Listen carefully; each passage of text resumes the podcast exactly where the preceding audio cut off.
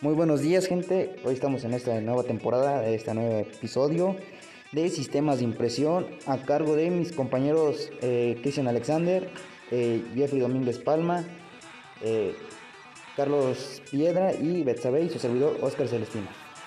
A continuación mi compañero Charlie.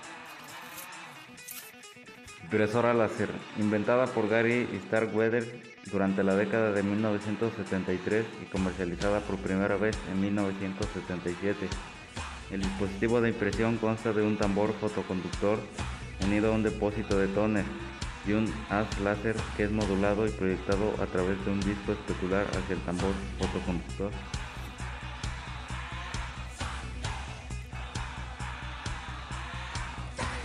Principales desventajas de los sistemas de impresión láser.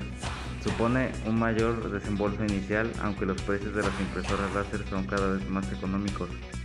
Todavía son más altos que las alternativas similares de inyección de tinta. su mantenimiento es sencillo. La impresión láser no precisa de tinta. El tóner que utiliza no lleva dentro un líquido que se pueda sacar o derramar. Esto hace que el mantenimiento de una impresora de este tipo sea muy sencillo. Algunas de las más importantes o principales ventajas de esta impresora es que ofrece una gran eficiencia. Un aparato de impresor láser hace su trabajo con una gran calidad y una, una mayor velocidad que la clásica impresora de tinta, además de tener larga vida útil. También eh, esta impresora láser no es, digamos, adecuada para imprimir fotografías. La impresora fotográfica no es el punto fuerte de la impresora láser. Los pasos básicos para impresar la impresora láser. La impresora láser envía los datos de una impresión cuyo rayo láser a un cilindro de metal llamado tambor. El tambor, gracias a la electricidad estática, atrae el tonel una especie de tinta en polvo de su. Después el tambor hace rodar el poner sobre el papel de la forma de su impresión.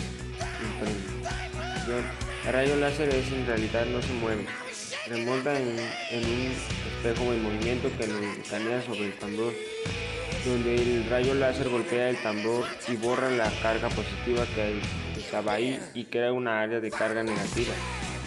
De este modo marca en las partes la página de debe ser blanca o llevar negro o color. El papel con tinta pasa a través del rodillo caliente, la unidad de función es calor y la impresión de los rodillos. Funcionan las partículas de tonel de forma permanente en las fibras de papel. Por último, la impresión está finalizada y sale el documento final de la impresora. Y este, también la impresión láser es de gran calidad, es precisa y a simple vista ya se percibe la calidad de la misma. Eh, un dato curioso de esto es que la impresión láser resiste bien la prueba de agua. Obviamente creo que nadie tiene en mente mojar su hoja imprimido, pero en ocasiones esto sucede accidentalmente. Pues bueno, esto ha sido todo por parte de nosotros. Espero haya sido de su agrado. Eh, los esperamos en otra próxima emisión de eh, Sistemas de Impresión. Muchísimas gracias. Hasta luego. Adiós.